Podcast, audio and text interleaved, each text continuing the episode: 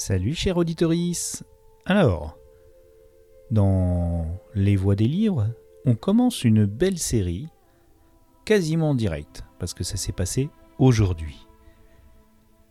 Je suis en déplacement pour aller voir des copains, dont Cosmic Beast, qui est dans le podcast Entre Geeks et qui va écouter ce podcast d'ailleurs, donc je le salue. Alors, je suis au festival Étange, étrange, grande parce que ça se déroule dans la petite ville d'Étange Grande qui se trouve en Moselle, à côté de Thionville. C'est un festival qui en est à sa deuxième édition. Et je vous donne des petites précisions, comme c'est le premier épisode, comme ça vous saurez tout. C'est un festival qui euh, traite des genres, des genres de l'imaginaire. Donc cette année, il est placé sous le signe de Tolkien ou Tolkien, qui est puis plus largement sous le signe de la fantasy. Alors justement, ça va être très intéressant. Euh, la table ronde que vous allez écouter, que j'ai enregistrée, euh, justement explore les nouveaux rivages de la fantasy.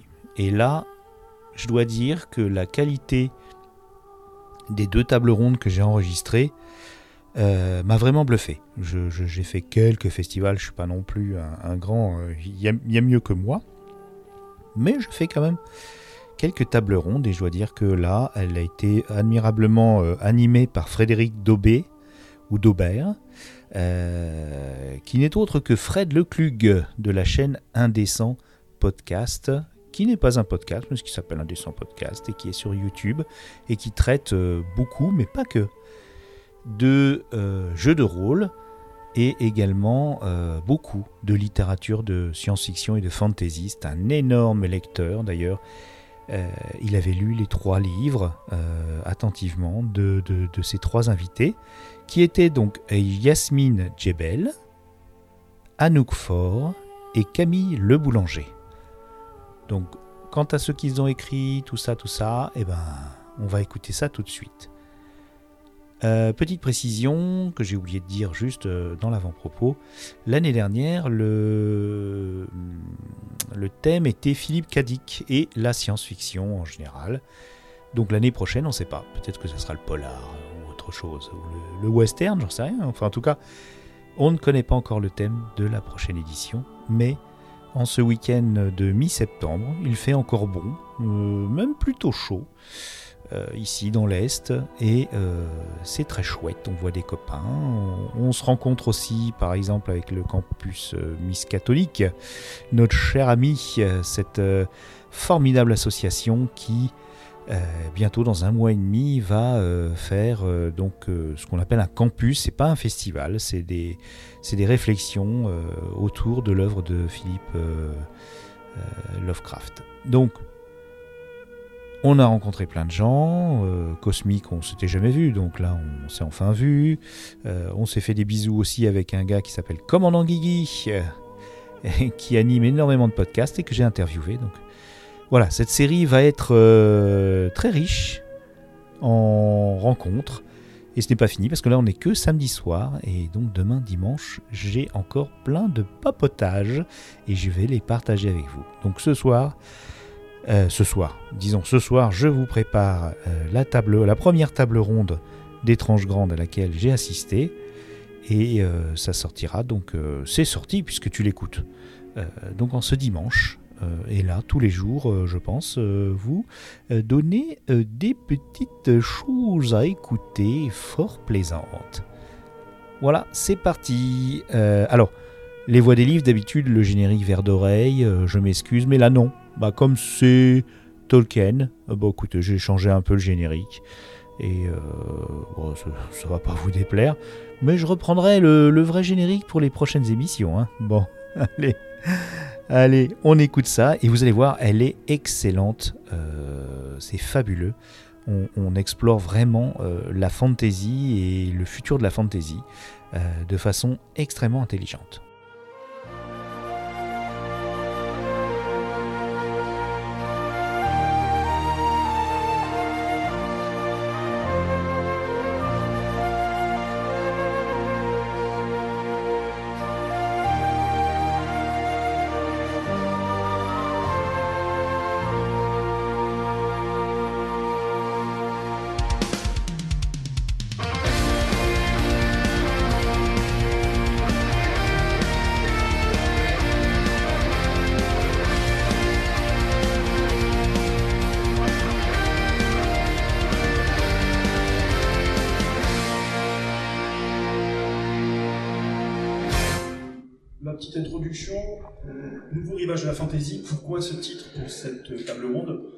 Petit peu pompeux, euh, je l'assume totalement. c'est moi qui l'ai trouvé.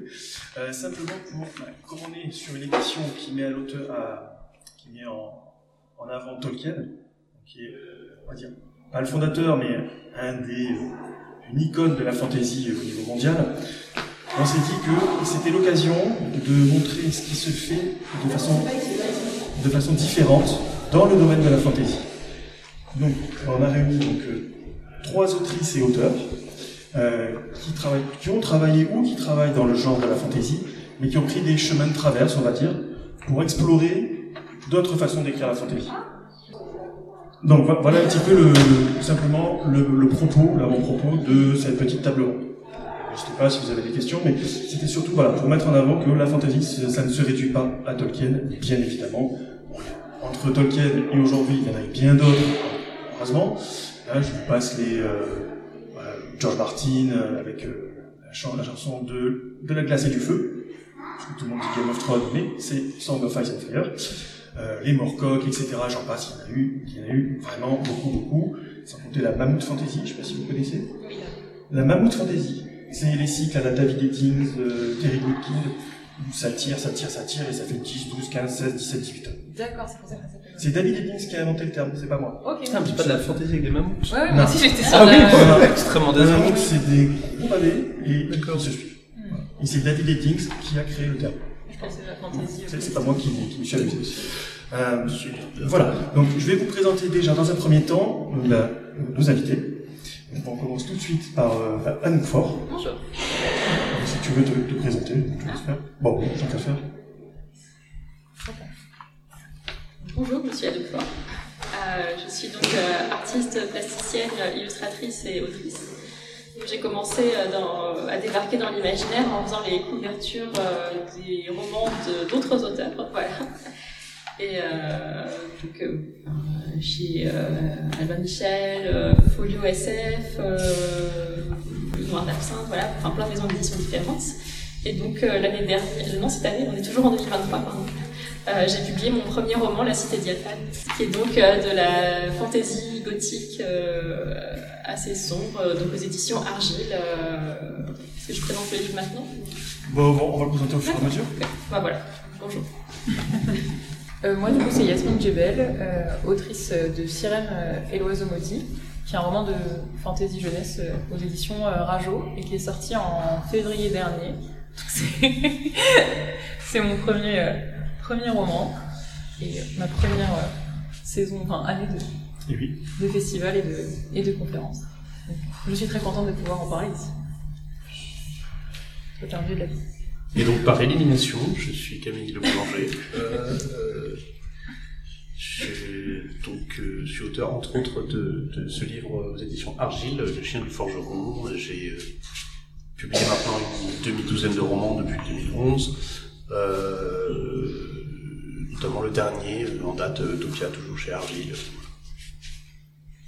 On aura l'occasion d'aller un petit peu plus en détail dans les différentes œuvres que vous voyez ici. Comme on dit, hein, pour Camille, il a écrit dernièrement Utopia, que je vous invite très fortement à aller lire en termes de. En fait, c'est pas de la science-fiction, c'est c'est juste. euh, voilà, faut juste le lire. C'était un voyage, euh, un voyage de vie. Je sais pas si on peut le définir comme ça. Un voyage de vie, puis aussi une autre, une autre forme de société. Ça rentre dans le genre de la science-fiction en général, ça s'inscrit Ouais. dans une tradition de, de science-fiction, d'utopie critique. Voilà. Donc pour revenir à notre fantaisie, la première chose qui nous a intéressé dans, les ouvrages, et pour moi ça avait été, alors comme ça vous le saurez, les trois ouvrages qui sont ici ont été lus par votre animateur ici présent, ce qui est un petit peu plus simple pour rentrer un petit peu dans le détail, ça aide généralement. Dans le chien du forgeron, euh, Camille Le Boulanger donc a euh, repris, si vous connaissez le mythe de Rochulain, le héros celte. Vraiment c'est un mythe fondateur pour la mythologie celtique. Euh, et il a proposé donc avec le chien du forgeron, parce que c'est aussi comme ça qu'il est euh, connu, hein, c'est sous, ce- sous cette appellation. Et il y a une réécriture complète de la mythologie de ce héros. On passe d'un héros qui est euh, le mal dominant, voilà, qui traverse une épreuve comme on connaît dans les mythologies gréco-romaines et autres, hein, tous ces, mythes qui, bah, qui ont fondé nos civilisations en tout cas. Et là, on a une réécriture complète, donc une remise à plat par un autre point de vue. C'est pas le héros qui parle, c'est un barde qui va raconter l'histoire. Donc ce qui, m'intéressait là-dedans, et c'est du coup on va en parler, bah, tout- toutes les, enfin, tous les trois vous allez en parler, dans vos différents romans, c'est la façon dont vous avez récupéré les mythologies dont vous êtes inspiré dans, vos ouvrages. Donc je sais pas Camille si tu veux commencer. Alors, euh, dans le chien du forgeron, bon, je vais commencer par l'anecdote.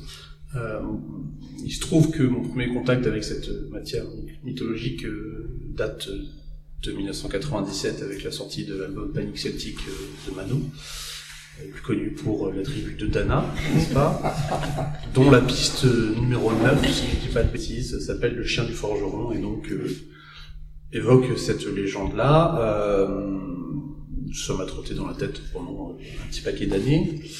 Arrivé un moment, me suis dit que j'allais retravailler ça et euh, j'avais envie de, le travailler effectivement par rapport à, par un point de vue euh, un peu externe, d'un, personnage qui, se trouve dans une dans une auberge et il qui entend des gens parler de cette légende-là et qui dit vous parlez du chien du forgeron, ben, vous savez quoi, euh, moi j'étais là et je peux vous raconter la vérité de ce qui s'est vraiment passé. Et euh, ça, ça donne finalement, ça c'est ce qui s'est goupillé, c'est que ça donne un, un espèce de, de roman que j'ai voulu entre guillemets au croisement de, du, du roman historique et euh, de, de la fantaisie. Alors je mets des une parenthèse, enfin des guillemets sur roman historique puisque euh, écrire un roman historique sur euh, le, le monde celtique irlandais euh, très chrétien du premier âge du fer, donc en 8, moins 800, moins 700 avant Jésus-Christ, c'est un peu une gageure puisqu'il n'y a pas de source autre que archéologique un petit peu. Euh, donc euh, le, le propos c'était un petit peu de se dire, euh, bah tiens, euh, imaginons euh, quels sont les événements euh, historiques qui auraient pu vraiment se passer, qui auraient pu donner euh, par euh, le, le, le biais de, de transformations successives et de récits successifs euh, qui auraient pu donner euh, une mythologie ensuite euh, après.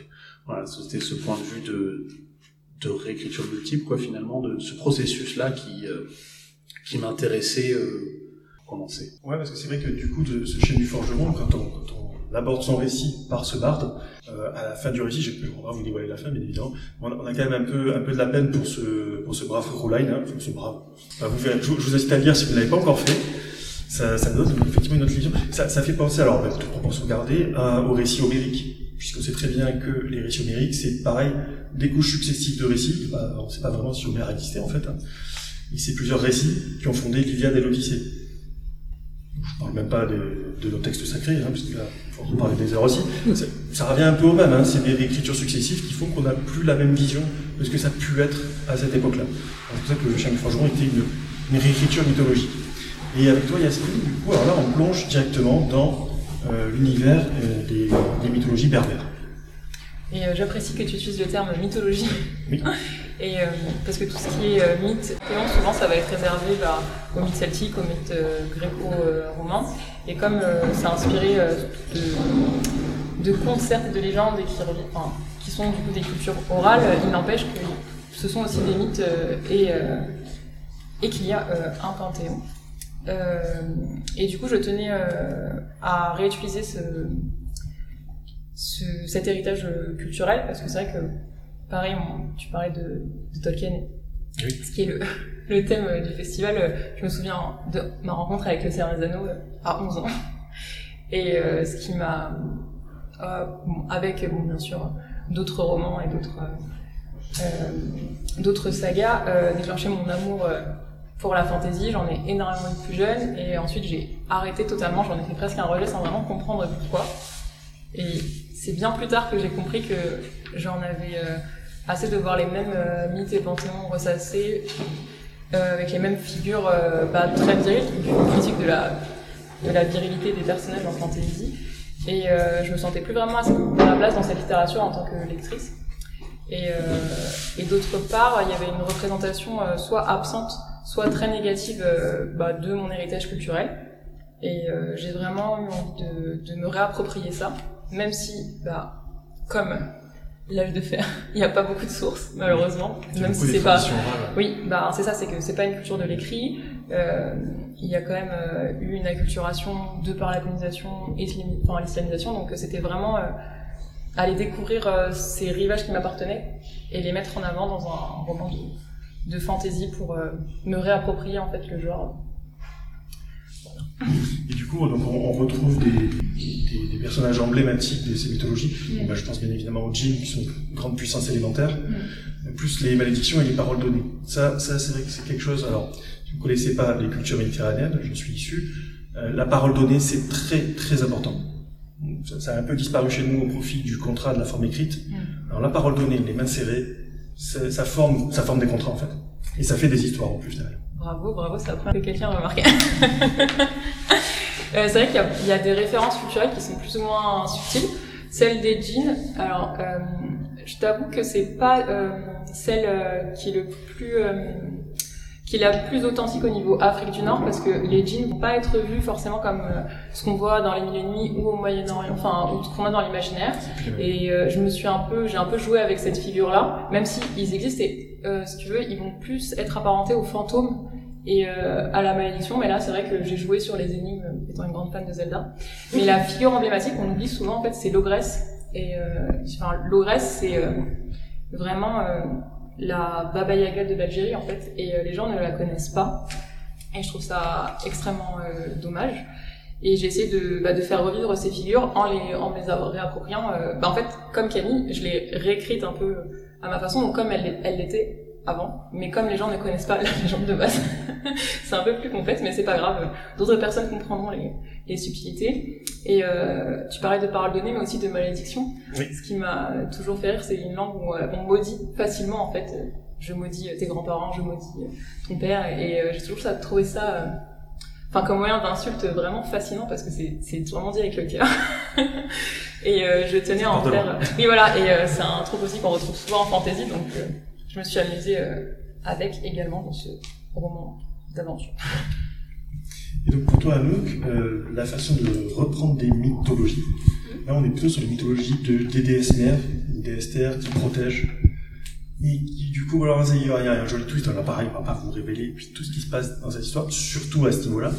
Mais on est dans la réécriture des mythologies classiques qu'on peut avoir dans les récits de fantasy qui sont des déesses protectrices, des dieux protecteurs, vous avez fait des prières, et puis d'ailleurs c'est des miracles, voilà, je vous en passe des meilleurs. Là, on, a renversé cette façon de, réécrire la mythologie. Oui, en fait, même au-delà de l'aspect euh, mythologique, moi, c'est vraiment euh, le, conte de fées et le décor classique euh, du conte de fées. C'est-à-dire que voilà, il y a une, une, magnifique euh, cité euh, élancée avec des grandes tours, il y a une licorne, il y a une, une chevaleresse. Enfin, voilà, en fait, d'ailleurs, les personnages n'ont pas de nom, ce sont des archétypes. Donc, il va y avoir le prince, le forgeron, la chevaleresse. Euh, et, euh, et, donc il y a vraiment ce côté conte, conte de fées et donc euh, une déesse, la déesse sans visage. Et, et donc et, c'est vraiment ouais, prendre ces archétypes et en fait en faire quelque chose de enfin décalé en fait et notamment ça vient par euh, le côté sombre et la corruption. C'est-à-dire que c'est un décor de conte de fées mais corrompu. Et c'est finalement euh, sous ce, sous les sous ces arches diaphanes cette euh, cette espèce de beauté euh, élancée euh, gothique l'espèce de marasme qui est dissimulé en dessous et les les, les, drames humains. Et en fait surtout c'est sur voilà une sorte d'orgueil démesuré et euh, une insatisfaction euh, humaine qui euh, peut conduire à des, des, des dérives très brutales. C'est le moins qu'on puisse dire. Mais bon. Donc voilà pour cette partie mythologique. Bon, il y aura deux, trois questions à la fin, bien évidemment. Euh, ça, c'était pour la réécriture des mythes. Ensuite, ce qui était intéressant de voir dans, dans vos différents récits, c'est la façon, justement, dont on se réapproprie les socles culturels. Donc c'est vrai que c'était d'abord le roman Sirem et l'oiseau qui était intéressant, mais c'est de voir comment on s'approprie une culture, une façon de voir les choses, dans un récit, pour le transformer, en faire quelque chose. Donc, bah, si, tu veux commencer, Yasmine. Euh, J'adorais euh, les contes de mon grand-père et les traditions, euh, enfin, les traditions, les superstitions un peu de, de mes grands-mères. J'aime bien comprendre euh, l'origine, le pourquoi du comment. Et, et euh, ce qui est, ce qui est marrant, c'est que. On jette le sel? Mais en fait, ce qui est marrant, c'est que tout est mélangé entre ce qui est païen et de l'ordre du religieux. Et, et les gens enfin tous les mes, mes grands-mères font des, des mélanges un peu étranges entre les deux. Ils sont presque mis au même niveau, et alors que ils vont être très très soucieux de respecter euh, bah, les règles dictées dans le Coran, mais d'une autre façon, bah, il faut pas faire ça parce que euh, il y a une légende qui dit que et euh, tout est au même niveau. Et je trouvais ça bah, vraiment formidable de pouvoir garder garder ça. Et ce que j'essaie de faire dans le roman également, de faire une critique de de la perte de ces rites un peu païens sous prétexte qu'il y a quelque chose de mieux. Et je parlais du coup des contes de mon grand-père que j'adorais mais que je détestais mais je ne comprenais pas pourquoi. Et parce qu'il y avait des choses qui me heurté déjà enfant et j'ai compris ensuite que c'était bah, des, des figures euh, soit masculines, enfin des origines très effacées et euh, bah, une virilité un peu euh, toxique et du coup je me suis réapproprié mon héritage culturel mais aussi avec ma façon de voir les choses aujourd'hui parce que bah, j'écris de la jeunesse et bah, c'est Joanne Spar qui disait que les adultes lisaient pour se distraire mais les enfants lisent pour se construire et il faut faire très attention enfin j'estime, euh, sans vouloir faire passer de message, il faut quand même faire attention aux sous-thèmes euh, de ces, euh, de ces romans, de ces écrits.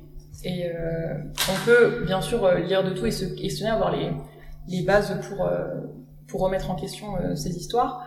Et c'est ce que j'ai fait en fait 15 ans plus tard dans mon roman.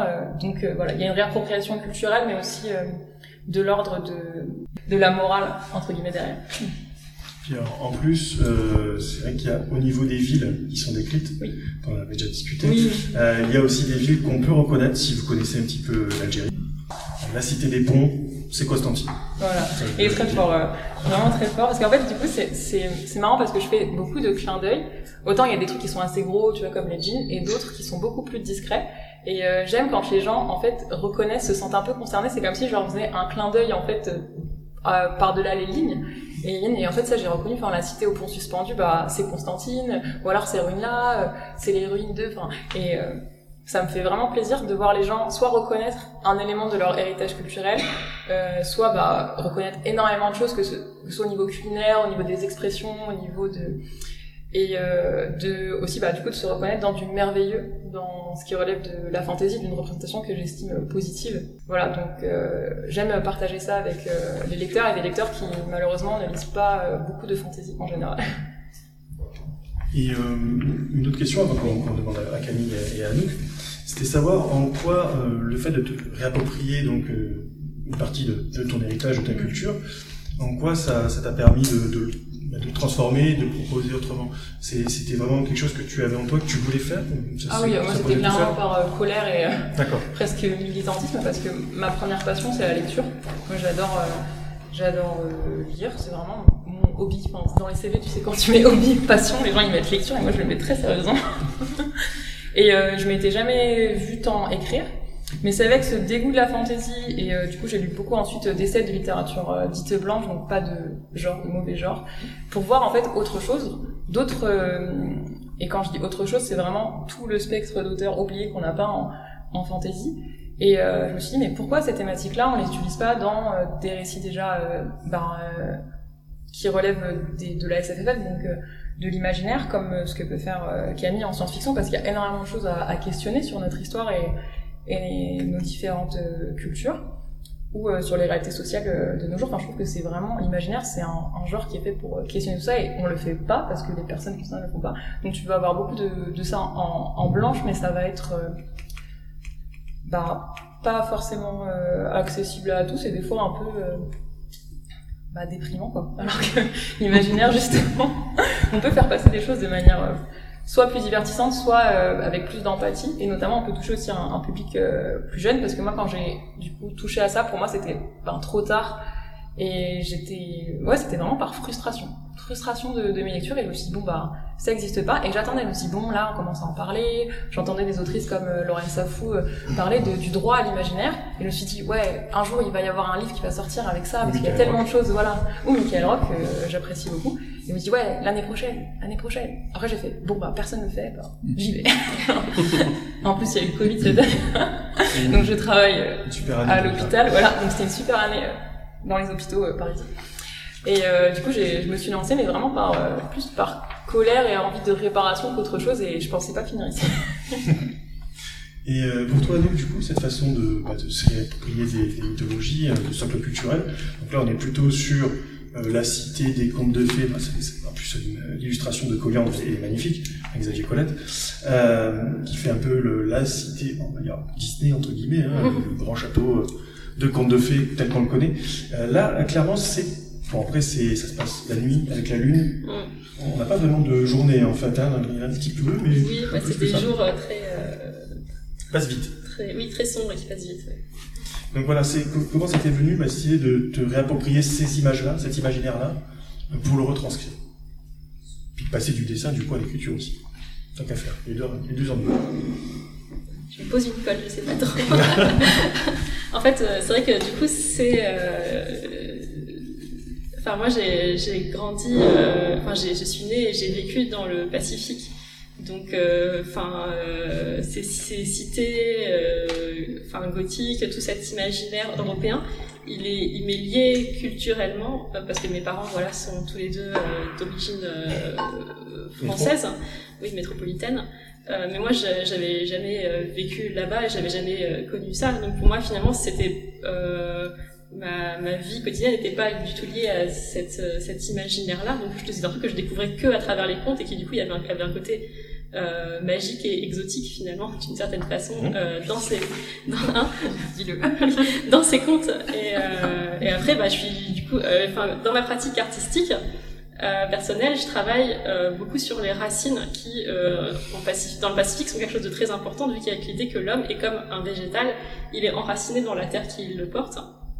Et donc, quand je suis venue en France, que j'ai commencé à travailler en tant que graveuse, j'ai fait une résidence en Auvergne, qui est donc une terre d'origine de ma famille, mais que moi je connaissais absolument pas. Et je me suis dit, bah, je vais travailler sur ces racines, sur ces végétaux, et aussi sur ces racines familiales, en étant ici. Euh, et donc, bah, j'ai voilà, j'ai arpenté ces montagnes, ces forêts qui pour moi étaient, étaient totalement inconnues. D'ailleurs, je mourais de froid, c'était horrible. J'étais pas du tout adaptée au climat, j'ai passé mon temps à être malade. Et, euh, et en fait, c'est à ce moment-là que j'ai commencé à écrire euh, La Cité diaphane. D'ailleurs, la, la ville s'appelle Roche-Étoile parce que j'étais à, côté d'un village qui s'appelait Saint-Amand-Roche-Savine. Et donc, euh, Roche-Savine, je trouvais ça hyper beau. Je trouvais que c'était vraiment le nom de, de ville euh, médiévale, enfin de, de ville euh, de fantaisie, quoi.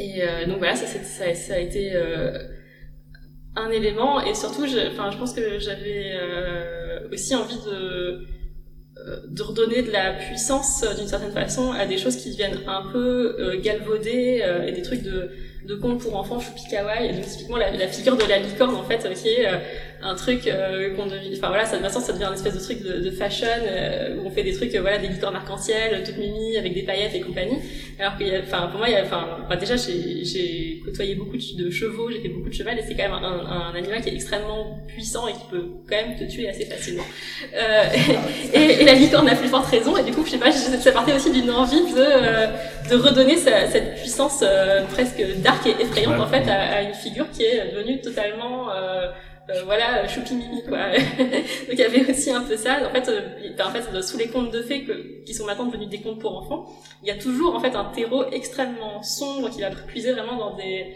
dans des superstitions euh, campagnardes avec des choses euh, des choses euh, finalement vraiment très primales de l'homme et j'avais aussi envie de, de faire un peu cette, euh, cet aspect-là.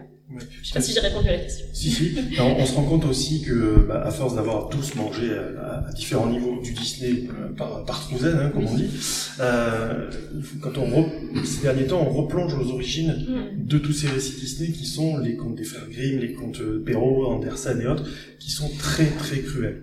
Oui. Clairement. Oui. C'est pas du tout des, des joyeusetés. On va pas parler de Notre-Dame de Paris, bien sûr, avec ce qu'ils en ont fait. Mm. Voilà. Mm. Mais c'est Disney, c'est la sauce, c'est la recette, elle marche. On, s'est tous régalés à en regarder, je pense. Hein. Bah, On va pas cracher dans la soupe, c'est très très bon.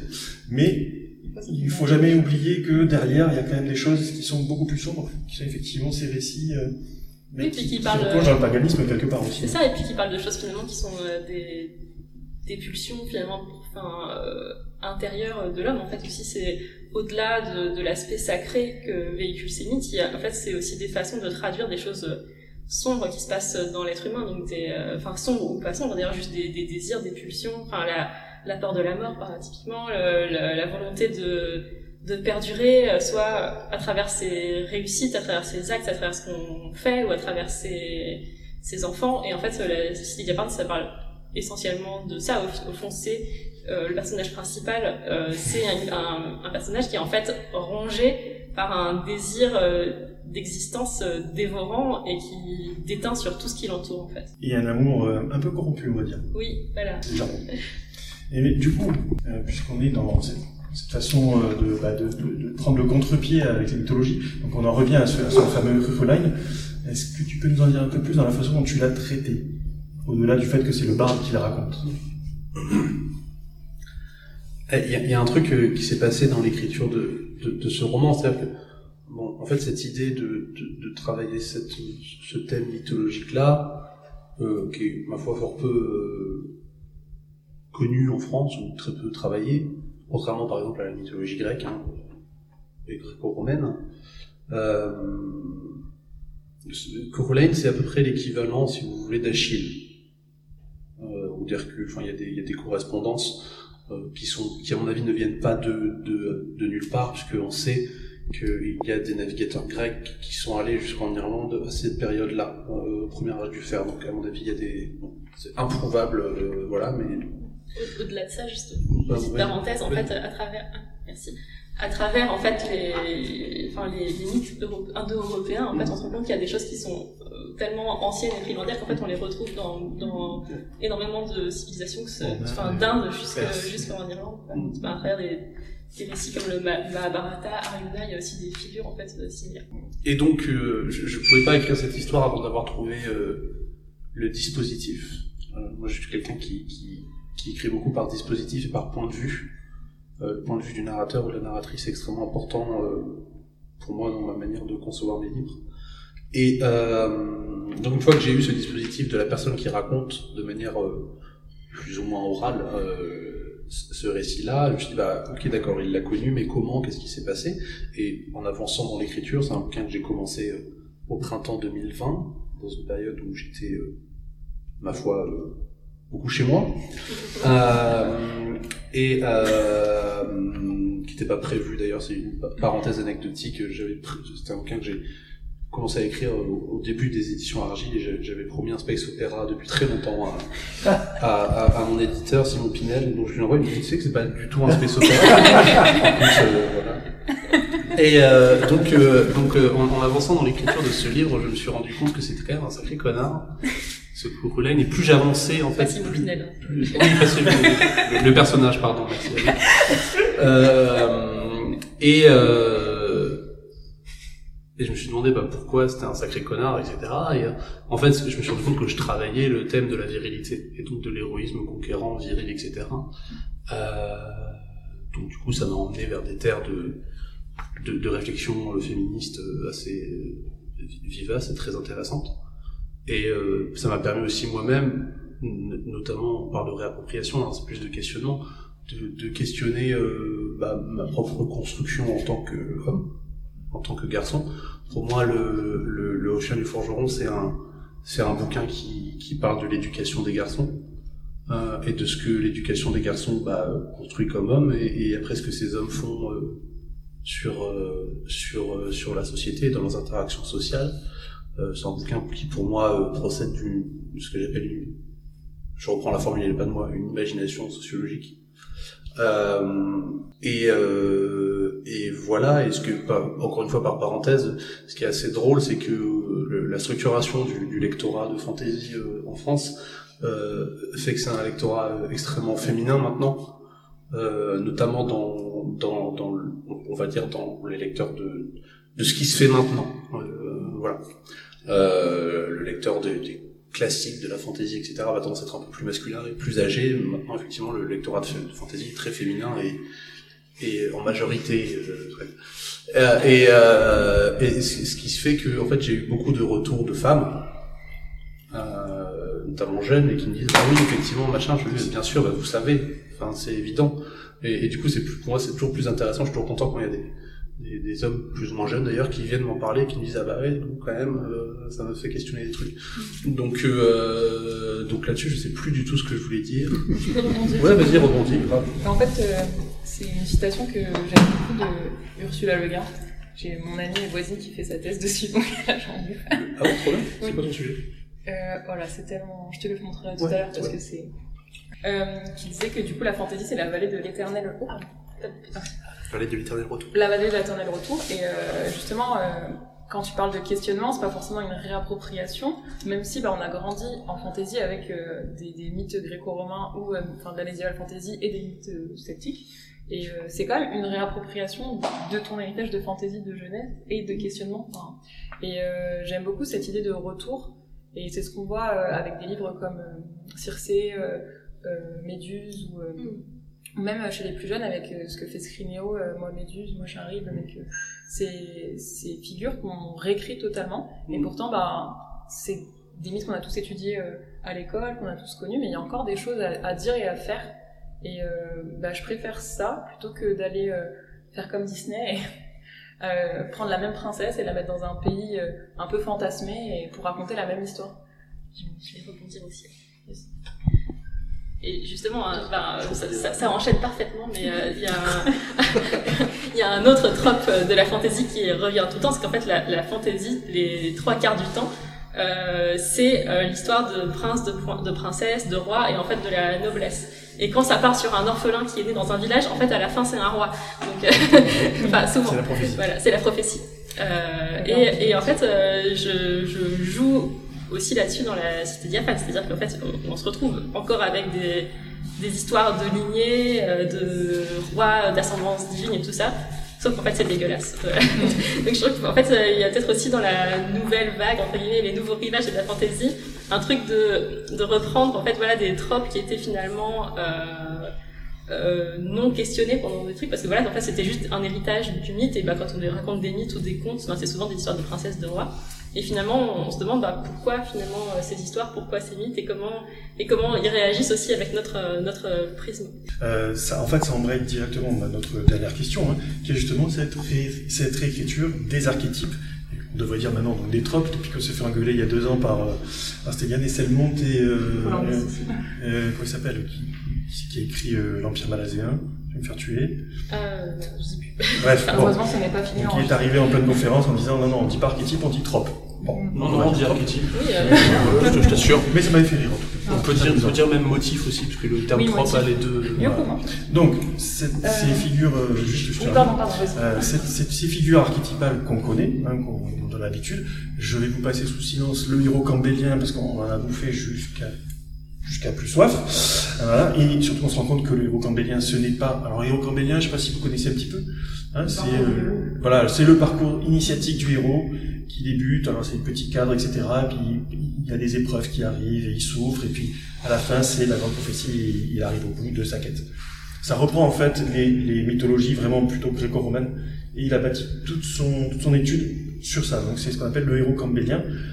On le retrouve plus ou moins chez Tolkien, mais pas vraiment finalement, hein, puisqu'on se rend compte que les vrais héros, c'est quand même d'autres personnes. Tolkien hein détestait Campbell. Euh... Clairement, il était clairement détestait ça. Donc voilà, mais c'est vrai que beaucoup d'auteurs, d'autrices de fantasy ont repris ces thématiques-là, et ça, et ça date pas d'aujourd'hui, hein, qu'on on rebat les cartes, qu'on rediscute des tropes. En fait, on l'a toujours fait, là, on dit que c'est nouveau, mais en fait, c'est pas, pas du tout. Tout le monde a toujours fait ça. on, on va pas vous parler d'Ursula Le Guin aujourd'hui, hein, mais euh, Lise Eterner, oui. pour, pour, une extraordinaire euh, vision de la fantaisie. Voilà, on et moi, je suis pas d'accord avec vous. Vas-y. euh, parce que c'est un, c'est un reproche qu'on m'a fait des fois en, en critique ou euh, en face, hein, que euh, du coup, je. Alors, donc l'histoire, du coup, c'est l'histoire de, de Sirène, qui est une paria dans sa cité, mais il se trouve qu'elle euh, va rencontrer un, un oiseau euh, maudit qui va lui demander son aide pour retrouver forme humaine. On a parlé justement de, de roi, de reine, de princesse. Et euh, par contre, on me dit, ouais, mais j'en ai un peu marre de la fantaisie euh, avec euh, bah, des lignées, euh, des royaumes, des machins. Je dis, mais toi, peut-être que tu en as marre. mais moi, je ne me suis jamais vue en princesse. du coup, en fait, il faut vraiment centrer son propos quand on dit ça. parce que effectivement, je suis totalement d'accord que en fantaisie, on a ce fantasme de l'aristocratie, de du médiéval. Oui, voilà, et de la richesse, de l'opulence. Mais en fait, comme je disais tout à l'heure, j'ai lu énormément de blanches et quand on est souvent représenté euh, comme euh, venant d'une classe sociale euh, bah, basse, définie par nos problèmes bah, soit financiers, soit scolaires, soit enfin, en fait, bah, en j'ai envie d'être une princesse. et on peut, on peut choisir aussi bah, de reprendre un trope, un archétype, un motif, pour se l'approprier. Et là, on n'est pas dans la réappropriation parce qu'on l'a jamais eu. Et donc, pour moi, propos à, à nuancer. Bien sûr, c'était fait exprès.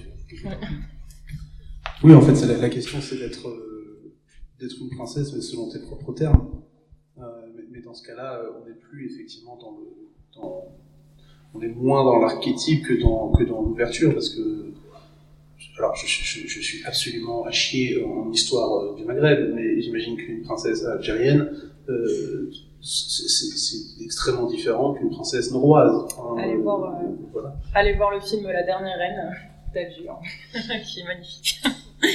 voilà, moi il y a une, une juste a, dans, dans, une table ronde où tu étais, donc d'ailleurs au Festival Westurland à Rennes il y a quelques mois, euh, Léo Henry, qui est un auteur qui a commis quelques romans de fantasy euh, que je vous recommande chaudement, euh, entre autres.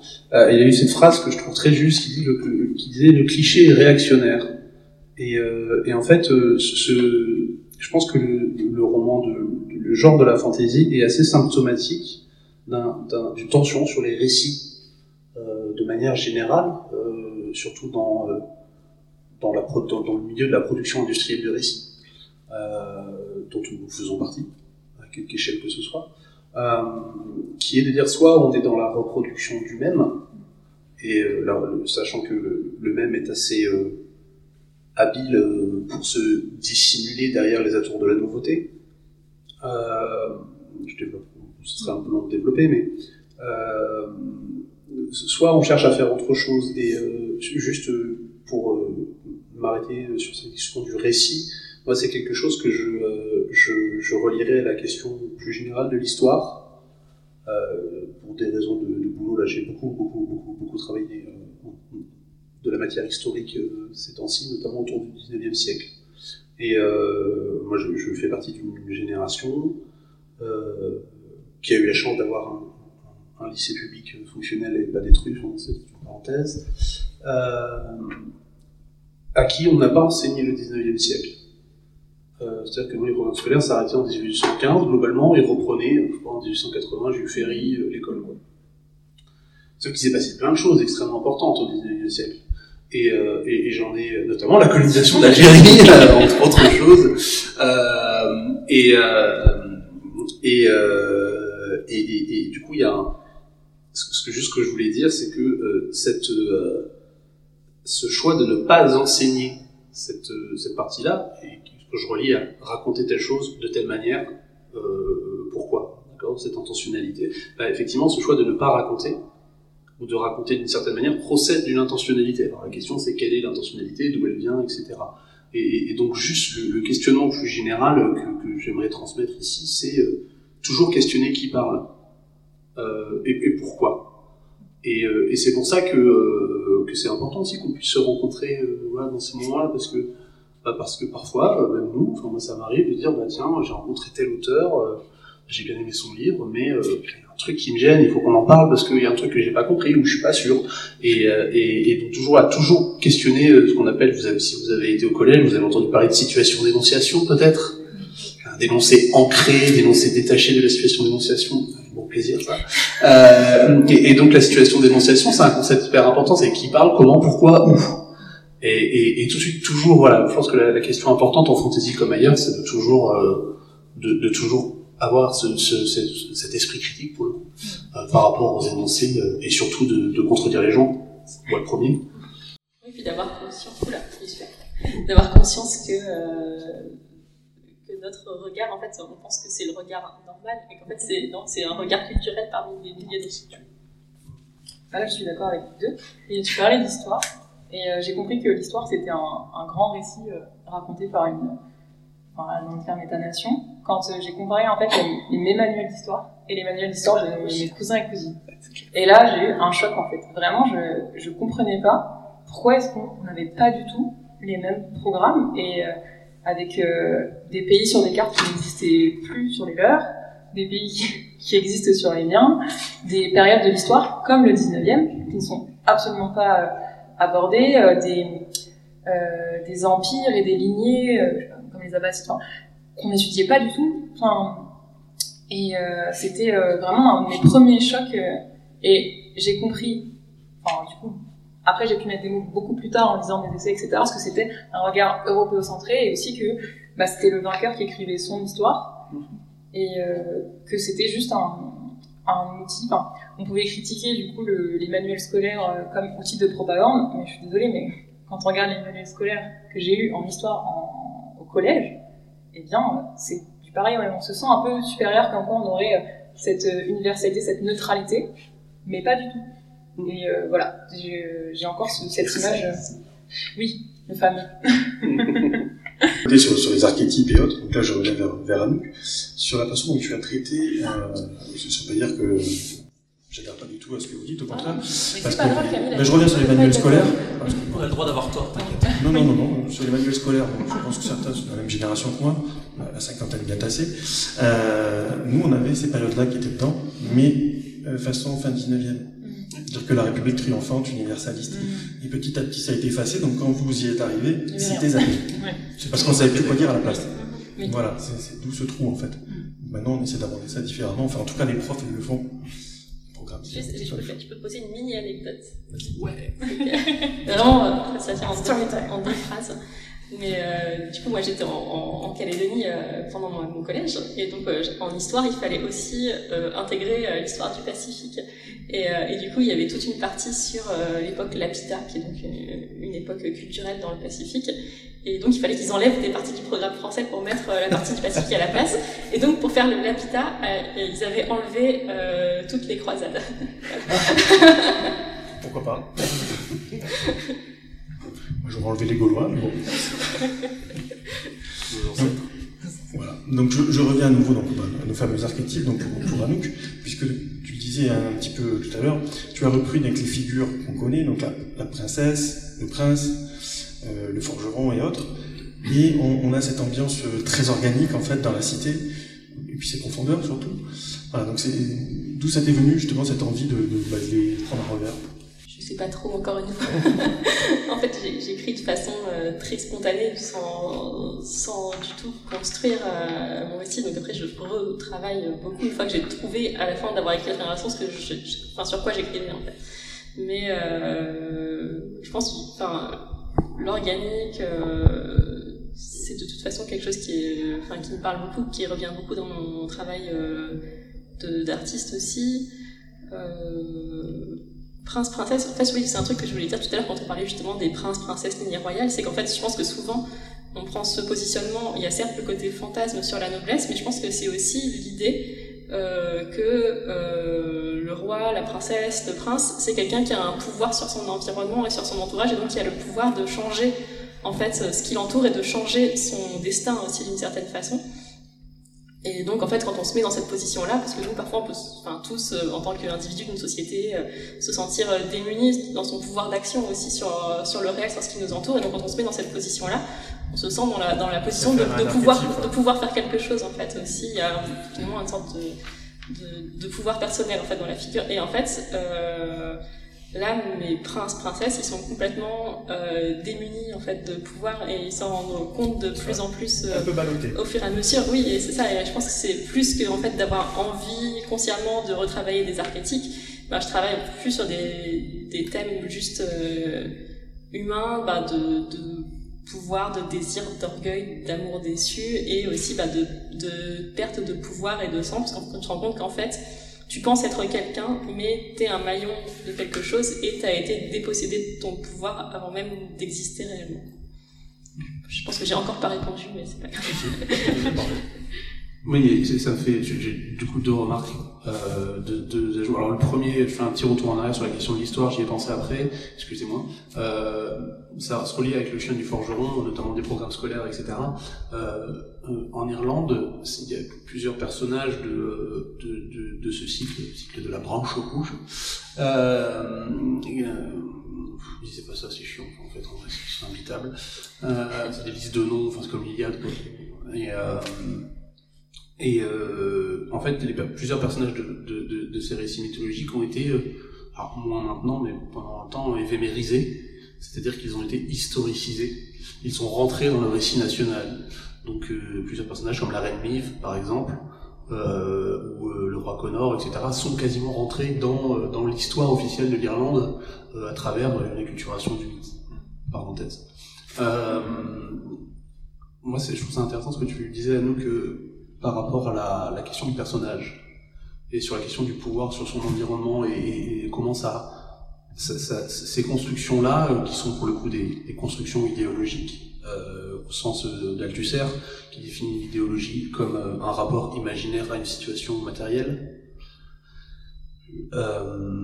C'est-à-dire qu'on se figure une histoire uniquement à travers le point de vue d'un personnage. Et c'est ce qui est un point de vue au sens philosophique individualiste. C'est-à-dire qu'une histoire est avant tout le récit d'un individu dans une situation et comment il va ajouter. Et, et c'est vrai que moi j'ai tendance à de plus en plus, euh, c'est un truc qui me travaille depuis très longtemps, parce qu'on on m'a fait des reproches assez tôt hein, dans mes livres, de dire euh, bah, je m'attache pas aux personnages, ou alors on est loin des personnages, etc. Et, et, et en fait, et quelque part c'est un truc qui se retrouve un petit peu dans la cité diaphane, dans tout le travail de l'archétype. C'est-à-dire qu'on n'est pas dans une intériorité euh, démesurée, euh, enfin, à part le narrateur, mais euh, ou la narratrice d'ailleurs. Et, euh, et, euh, et donc, euh, pardon, spoiler. Et le et du coup, on est divulgachage, pardon, excusez-moi, de l'Académie française. Non, c'est parce que je l'ai pas lu. Euh, ça, ça arrive tout de suite, hein, et, euh, et donc, ce, ce que, ce que je voulais dire, c'est qu'il y a, il me semble, des choses intéressantes dans, dans- effectivement, dans la production et dans la construction de récits et dans la, dans la réception de la part des, des lecteurs et lectrices de, de se détacher un petit peu de cette conception du personnage et, des archétypes qu'on travaille et des, structures narratives qu'on a l'habitude de lire, voilà, euh, effectivement, le héros, le village, la construction en trois actes, etc., et de, de- d'essayer de, changer de point de vue, juste, et de voir, bah tiens, si on prenait plusieurs personnages à la fois, si on, on les regardait d'un peu loin, ou si on les regardait d'un peu à côté, etc. Et du coup, de, voilà, et si vous aimez la, la SF et la fantasy, moi je vous recommande chaudement un ouvrage qui est paru il y a pas longtemps, euh, d'une autrice qui s'appelle Katie Stewart, euh, qui s'appelle euh, Réparer la SF, pour la, la pluralité, Réparer la science-fiction, euh, qui parle de ces enjeux-là de, de, de plein de manières très intéressantes, notamment du point de vue de la décolonisation des, des imaginaires. Voilà, si ça vous botte, ça se lit très facilement et très vite. C'est voilà, c'est pas de la théorie très dense. Et c'est passionnant. Très vul- vulgarisé, c'est vachement chouette. Voilà. Oui, lisez Stewart. Euh, bah, c'est très intéressant ce que tu disais, et justement, je réfléchissais à ça euh, en jeunesse, parce que c'est quand même plus compliqué de casser des, euh, autant les structures, mais, et du coup, tu as donné la réponse avant que je parle, c'est de, en fait, de, là, je, je travaille sur un récit euh, polyphonique, Mhm. et euh, justement, c'est un pas vers euh, le, le récit n'est pas la vision d'un individu, d'un personnage, et qu'il y a toujours plusieurs versions d'une histoire, bah, comme dans l'histoire avec un, un grand H. Et j'ai pris le micro pour autre chose et ça me. Il y avait un, un récit de fantasy qui était très intéressant justement pour les polyphonies. Oui. C'est La Compagnie Noire de Glenn Cook. Oui, oui. Puisqu'on arrive à certains tomes qui sont racontés par d'autres analystes que le premier, qui racontent des versions différentes de la même histoire. C'est c'est vraiment casse-gueule, c'est très très intéressant. Comme si, bah, on prend l'exemple euh, extrêmement connu euh, de roman de fantasy euh, à plusieurs voix, vous avez forcément l'ordre du contrevent d'Amasio, euh, qui va être très célèbre pour ça, euh, juste titre. Qu'est-ce que je voulais dire? Oui, encore une fois, c'est pas grave hein, qu'il n'y ait qu'un seul point de vue de narrateur. L'important, euh, c'est toujours de, de- de se rendre compte qu'il parle. Euh, le narrateur du Chien du Forgeron euh, affirme à plusieurs reprises au cours du livre raconter euh, toute la vérité, rien que la vérité. Libre à vous de ne pas lui faire confiance. Voilà. Après, non, je, au contraire, ça va avec euh, la question du message et du pourquoi. Euh, Je, je m'excuse pas d'avoir écrit un, un, roman à un point de vue parce que justement, cette, euh, cette empathie, notamment en jeunesse, cette, cette, image qu'on a d'accompagner le personnage à travers sa quête, à, tra- à travers différentes cités, et un personnage soit qui nous ressemble ou qui a les mêmes, le même référentiel culturel, entre guillemets, c'est pas une sensation que j'ai pu avoir plus jeune, donc je tenais quand même à avoir cette presque fusion entre le personnage principal et le lecteur ou la lectrice.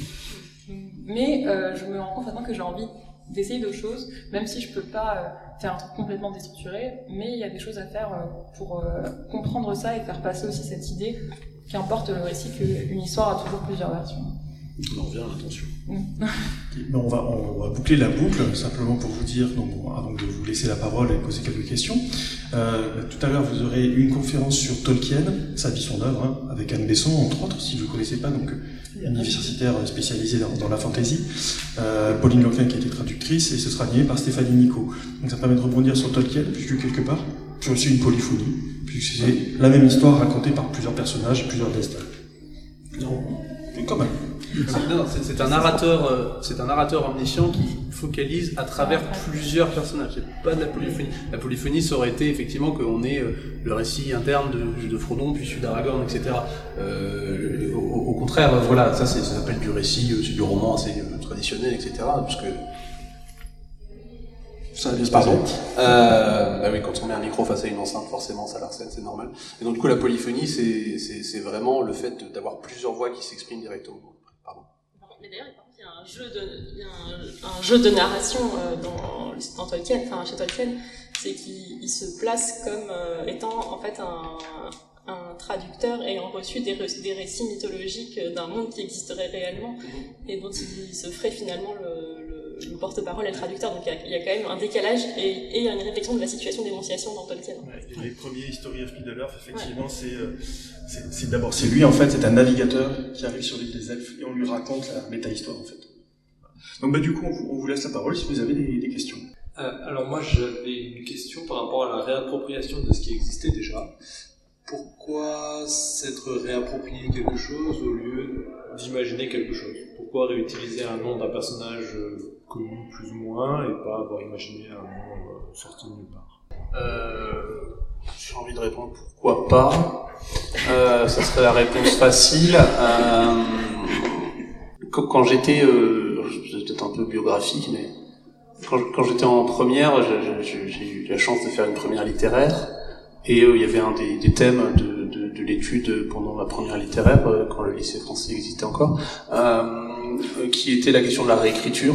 Et donc ça a peu fusé pas mal de choses, euh, voilà, plusieurs versions de Don Juan, par exemple. Euh, et en plus, c'est un, truc très euh, très bateau dans, dans, l'histoire littéraire, la réécriture. En fait, euh, je sais pas si vous prenez euh, l'Antiquité grecque, par exemple, il y a carrément des concours où le thème c'est d'écrire Antigone. Voilà, il y a euh, 10 personnes qui vont écrire chacun Antigone et on peut choisir. Euh, voilà, donc l'histoire on a gardé deux, trois peut-être éventuellement, et qui ont été ensuite en plus euh, réécrits, hein, notamment prendre l'exemple d'Antigone, bah, vous avez, euh, je sais pas combien au XVIe siècle, au XVIIIe siècle, puis euh, qu'on lit peu, puis euh, voilà au XXe siècle la canouille, la version qu'on connaît le plus. Donc euh, en, en fait, ce qui est intéressant, c'est de prendre un canevas et de voir justement en décalant un peu le point de vue, de se dire bah qu'est-ce que ça nous raconte en fait aujourd'hui? Et je suis à peu près persuadé que dans 20 ans, si quelqu'un euh, se prend de réécrire, euh, je sais pas, le mythe de, de du chien du forgeron, bah, ça donnera quelque chose d'extrêmement différent. Et voilà, ce, livre, c'est euh, le point de vue d'un homme de 30 ans, euh, en 2020, sur ce truc-là. Ni plus ni moins, quoi. C'est, c'est... Et euh, il faut réécrire les trucs, c'est vachement bien. Enfin, je veux dire, euh, surtout ne pas rester, voilà, pour Disney, surtout ne pas rester avec la version de, de Blanche-Neige de Disney, quoi. Faisons les choses, travaillons les choses. Par contre, euh, travaillons-le en conscience, quoi. La petite sirène. La petite sirène, par exemple. Bonjour. Est-ce que dans au cours de vos recherches, vous avez retrouvé des mythes et légendes où vous aviez vraiment mais jamais entendu parler quoi? Oui, oui. Merci. Laquelle? Oui. Euh, en fait, euh, c'était une vraie recherche. Comme je disais, il n'y a pas de traces euh, euh, tant écrites. Euh, c'était le Covid.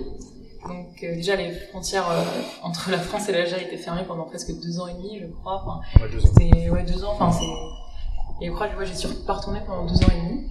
Je me suis retrouvée plutôt à faire des recherches orales en demandant bah, à mes parents, à mon oncle, à, mais en fait, euh, d'où elle vient cette expression? Mais en fait, et donc je ne disais pas que j'écrivais, hein, c'était juste par curiosité. Là. Oh, mais pourquoi tu t'intéresses à ça? Bon, ça vient de ça, mais je crois que c'est ma grande tante, bah, tu la connais, elle me m'a raconté ça et ça. Elle me dit, mais dis-moi plus. et euh, je me suis rendu compte de la richesse euh, de cette mythologie et de ce, panthéon qui euh, était transmis par la forme de contes.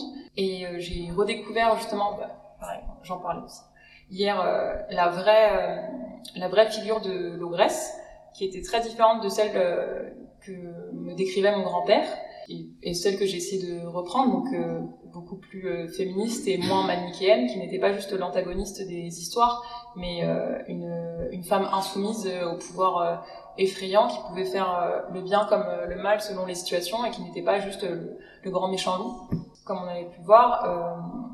Donc euh, oui, j'ai découvert énormément et ça m'a donné encore plus envie de m'investir à fond dans mon ouvrage et euh, rendre honneur à un petit pan de, de cette euh, culture, parce que j'arrivais même pas à mettre le, terme culture ou mythologie ou panthéon sur tout ça. En fait, c'était juste au début des histoires qui me plaisaient, que je voulais remettre en valeur, et puis ensuite, à force de creuser, j'ai découvert qu'il y avait énormément de choses. Et oui, c'est tout. Enfin, en fait, quand on quand on écrit un, un, roman sur une thématique ou une mythologie, on se rend compte que on grandit énormément en faisant ces recherches-là et on découvre beaucoup de choses sur le texte qu'on veut écrire, sur nous-mêmes, sur euh, l'objet de la recherche. Donc euh, oui. Alors, euh, deux remarques et une question idiote. La citation de Johannes Farr, alors moi je ne sais pas pour vous, hein, mais je suis pas du tout d'accord. Ah. Je sors, enfin en tant que lecteur d'imaginaire, je ne sors jamais, même d'un texte mineur, ou même d'un essai, sans des questionnements qui vont poursuivre euh, quasiment toute ma vie. Je sais pas pour vous, mais je pense que dans l'imaginaire, en tout cas, on est des lecteurs euh, plutôt euh, open. Hein. Donc j'adore Johannes mais là, alors c'est peut-être sorti de son contexte. Hein. Une autre remarque vite fait, euh, pour aller plus loin, beaucoup plus loin encore, dans le questionnement des, des mythes, euh, toujours Katie Stewart, l'Évangile selon Myriam, qui est une œuvre euh, ultra intéressante. Et puis là, on ressort avec des interrogations. Déjà, qu'est-ce que j'ai lu? Et après, euh, voilà, hein, c'est, ça pose vraiment la chose de façon brute et très minimaliste, mais ça, ça montre des choses. Et la question idiote, c'est est-ce que vous avez conscience vous-même euh, d'être euh, pas les, les, héritiers ou les descendants, mais en tout cas d'être dans la la mouvance d'être des gens qui, qui écrivent les mythologies ou le folklore, on peut aussi dire le folklore, euh, vous êtes des gens qui mettent, vous faites partie des gens. Est-ce que vous avez conscience quand vous écrivez de faire partie de tous ces millions de gens qui ont écrit, qui ont fait des évangiles, qui ont fait des, des contes, qui ont fait, vous en faites partie et plus, plus tard, vous l'avez brièvement évoqué. Est-ce que vous en avez conscience Ça vous habite un peu? Je vais répondre par point. Euh, euh, pour Joanne Sfar, en fait, c'est vrai que ce qui m'intéresse le plus dans la situation, c'est la deuxième partie parce que j'écris pas de littérature vieillesse, donc euh, je m'intéresse. donc c'était, pardon. Et euh, peut-être que ça parlait d'un lectorat. Oh oui bah. Euh, d'un lectorat aussi plus global parce que pour moi le, le, public qui dit de la fantaisie, le lectorat de l'imaginaire est quand même assez particulier dans son rapport à la lecture, euh, qui n'est pas, euh, faut pas en faire un. faut, je vais en faire un. Ça ne représente pas tout le lectorat euh, francophone. oui, l'Évangile selon Myriam est un livre très intéressant, notamment quand on n'a pas du tout de culture religieuse, j'allais dire non, mais plutôt catholique, dans des écrits chrétiens. Et du coup, moi, je l'ai vraiment lu comme alors, je savais pas ce que je disais, j'étais là, mais qu'est-ce qui est vrai, qu'est-ce qui est... Euh, alors, ce nom-là, parce que des fois, je connais des noms de prophètes ou de saints, mais du coup, en arabe, et du coup, je suis là, mais lui, c'est qui, du coup? Ah, euh, je sais pas, mais c'est vrai, c'est pas vrai, puis du coup, je fais, ah, mais non, ça, c'est Cendrillon. Ce n'est pas les Donc, c'était une expérience de lecture euh, très intéressante et que je n'oublierai pas.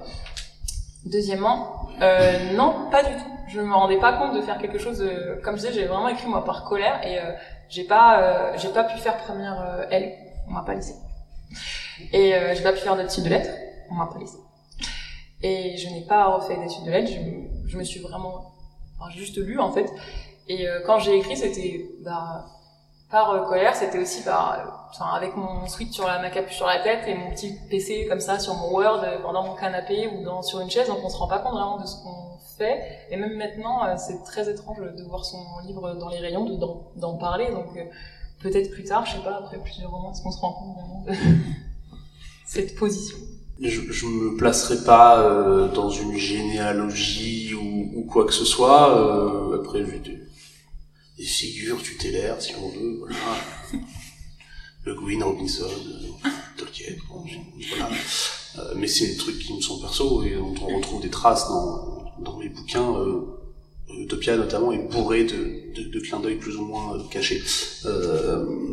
mais moi, je, je, crois beaucoup à la question, à la notion, alors désolé pour le, terme littéraire, encore une fois, à la notion d'intertextualité, qui est pour le coup extrêmement lié à la question de la réécriture. Donc l'intertextualité, c'est le fait que, bah, pour le dire de manière la plus simplement, c'est qu'aucun texte n'est tout seul et que euh, bah, un texte est une somme d'influences euh, et va influencer lui-même et donc il y a des choses qu'on retrouve et, et des choses qui en sortent et voilà et on, on, on, on amène aussi en tant que lecteur des choses et, euh, et, et c'est super chouette et c'est pour ça que de, pour encore une fois à titre personnel pour, pendant assez longtemps pour des raisons de, de, de, financières notamment je venais en salon j'achetais pas de livres j'étais invité. Il y a quelques années je me suis dit bon Camille ça commence à bien faire et je veux quand même il va falloir te mettre à lire les copains, quoi, parce que, bah parce qu'en fait, on a, besoin d'être en prise avec ce qui se fait euh, dans notre champ, notamment la SF ou la fantasy ou, quoi que ce soit. On a besoin de, savoir ce que font les autres et euh, parfois pour pas être d'accord, parfois pour trouver ça à chier, parfois pour trouver ça formidable, euh, mais mais en tout cas pour pour savoir qu'on n'écrit pas tout seul, quoi, et que essayer se se nourrir mutuellement. Ouais, enfin moi non plus, j'ai, enfin, quand j'écris, je me dis pas que je participe à une espèce de grande œuvre de l'humanité collective, hein, c'est sûr. Mais après, ouais, je pense que par contre c'est hyper intéressant de s'interroger tous, enfin, sur euh, comment on est euh, nourri par toutes les histoires qu'on a reçues et qui nous entourent et comment en fait elles sont constitutrices de nous. Et juste bah, pour finir sur une touche rigolote, il y a un livre qui vient de, de sortir aux éditions Mu et par contre, j'arrive pas du tout à me rappeler du nom de l'auteur, je suis désolée, mais ça s'appelle Le Livre de Nathan. Et en fait, le postulat, c'est que... Fabien Cartelet. Fabien Cartelet, voilà. Et euh, en fait, il y a eu un gros cataclysme, tout a été détruit et englouti, et en fait, euh, le seul livre qui reste, c'est donc le Livre de Nathan, qui est un très... Enfin, le genre le plus mauvais manuscrit refusé par tous les éditeurs que vous pouvez imaginer. Et donc, la nouvelle société va se construire avec comme livre sacré ce, ce, ce roman euh, extrêmement mauvais, en fait. Voilà. Excellent. Voilà. C'est le poste le plus comique Voilà. Donc, je trouvais que c'était intéressant de finir là-dessus sur, bah, en fait, comment, on, finalement, on fait avec les histoires qu'on a. voilà. Donc, bah voilà pour le, pour le mot de la fin. Euh, juste, si vous ne connaissez pas encore cette autrice, donc je vous conseille, toujours pareil, hein, dans la façon d'écrire de la fantasy, allez voir Claire North. Je ne sais pas si ça a déjà été traduit. Elle a réécrit euh, Pénélope. Ah, Ah, Pénélope, oui, il, est sorti, euh, il est sorti Pénélope. euh, Il- Alors c'est Itac, la suite. Voilà, donc si, voilà, c'est une réécriture complète de qui est Pénélope. Oui, Ulysse en prend pour son grade. Voilà, ben, il me reste à vous remercier euh, toutes et tous d'être venus assister. Merci à vous trois d'être venus. Merci. Et puis, ben, on vous retrouve euh, au, au dédicace à côté. Merci.